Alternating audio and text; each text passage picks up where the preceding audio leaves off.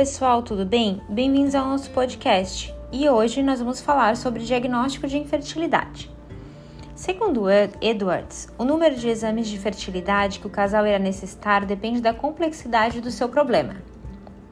O diagnóstico ele começa com uma investigação clínica através de uma anamnese detalhada do casal infértil.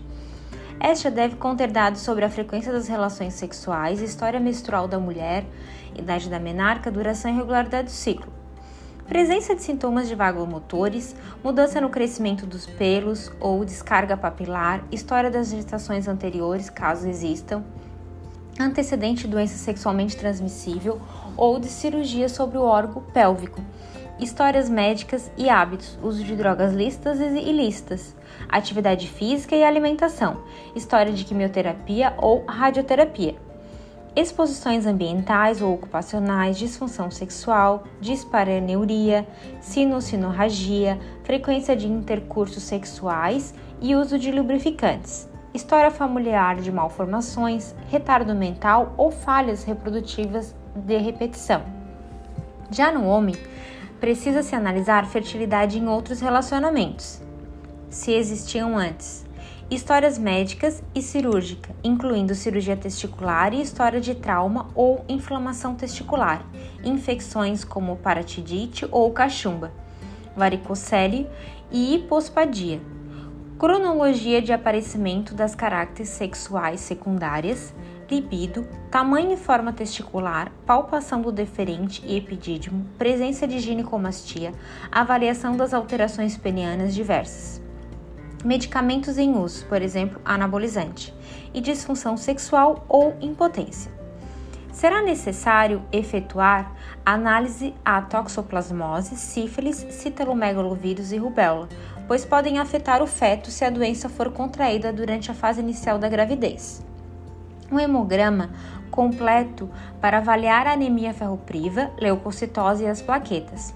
Além disso, necessita estimar os níveis de hormônios, como a progesterona, o FSH e a prolactina. Os níveis de FSH e de LH são geralmente medidos no início do período menstrual da mulher, que orienta sobre a reserva ovariana e a qualidade dos ovócitos que está a amadurecer nos ovários. Já a progesterona é medida cerca de uma semana antes do início do período menstrual para avaliar se a mulher está ovulando adequadamente. São necessários também analisar os níveis de TSH e T4 livre, pois esses controlam o índice metabólico. Se a glândula tireoidiana estiver pouco ativa, isso pode interferir então na qualidade dos ovócitos liberados, podendo também aumentar o risco de aborto. Da mesma forma, devem ser analisados evidências de uma infecção prévia com clamídia, o que pode danificar ou bloquear as trompas de falópio. Recomenda-se também que os casais que efetuem o tratamento para infertilidade façam análise da hepatite B, C e HIV. O exame físico, então, ele deve incluir a avaliação do peso, da altura, do MC, do biotipo, da avaliação de mamas com procura de galactorreia, distribuição de pelos em busca de sinais de hiperandrogenismo, aferição da PA, palpação da tireoide e exame ginecológico completo, que visa elucidar dores, ou massas pélvicas ou abdominais. Conteúdo vaginal, vaginal anormal, tamanho, forma, posição e mobilidade uterina e alterações nas regiões anexiais ou fundo de saco vaginal.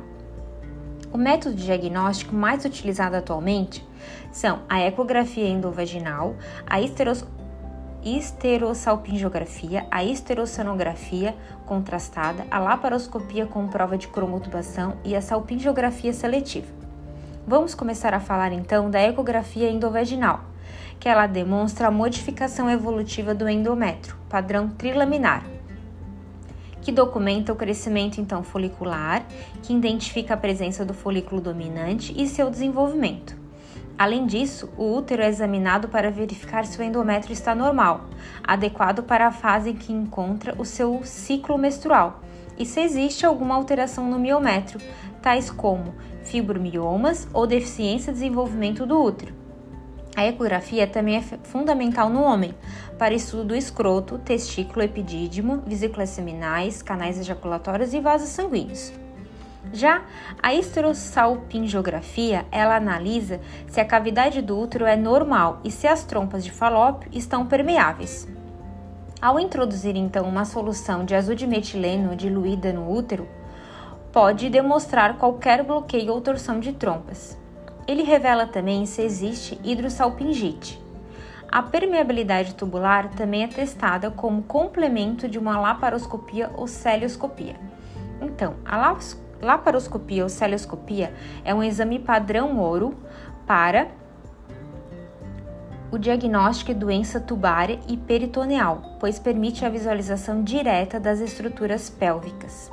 Uma laparoscopia, ela permite efetuar uma análise cuidadosa dos ovários, útero e trompas de falópio, podendo então identificar ovários policísticos, fibriomas do útero, bem como os focos de endometriose. É também injetado uma solução de azul de metileno no colo do útero e no útero, que pode ser observado claramente por um cirurgião à medida que passa pelas trompas de falópio e é liberada livremente pelas extremidades das mesmas, se tiverem permeáveis e saudáveis. Se as trompas estiverem cicatrizadas ou torcidas, o seu revestimento pode ser afetado. Outras evidências disto podem ser os elevados níveis de anticorpos da análise à clamídia, o que sugere que esta infecção ainda poderá estar ativa. As aderências e a endometriose pode também distorcer as trompas de falópio ou ovários. Vamos falar então da esteroscopia, que ela é considerada um método padrão ouro para avaliar as doenças da cavidade uterina, sendo um método mais acurado. Ele é um exame direto do interior do útero, efetuado com endoscópio, para verificar a cavidade do seu útero e as aberturas para as extremidades interior das trompas de falópio. Ele permite a visualização de qualquer aderência ou pólipos da cavidade do útero. E por último, nós temos o teste de pós-coito ou teste Siemens-Rooney, que pode ser realizado se a contagem de espermatozoides parecer normal e se a ovulação e a permeabilidade das trompas de falópio tiverem sido confirmadas. Permite verificar se os espermatozoides sobrevivem normalmente no muco cervical da mulher. É então recolhida com uma seringa uma amostra do muco cervix da mulher no período pré-ovulatório, de 4 a 12 horas após a relação sexual. Os critérios avaliados incluem então as características físicas do muco, a quantidade, a filitância, a capacidade de ser distendido em duas lâminas, a cristalização, a quantidade de células e a quantidade de espermatozoides móveis por campo de um maior número. Já a avaliação masculina, ela inicia com o espermograma ou análise seminal, em casos de alterações na produção de espermatozoide. A azospermia não obstrutiva.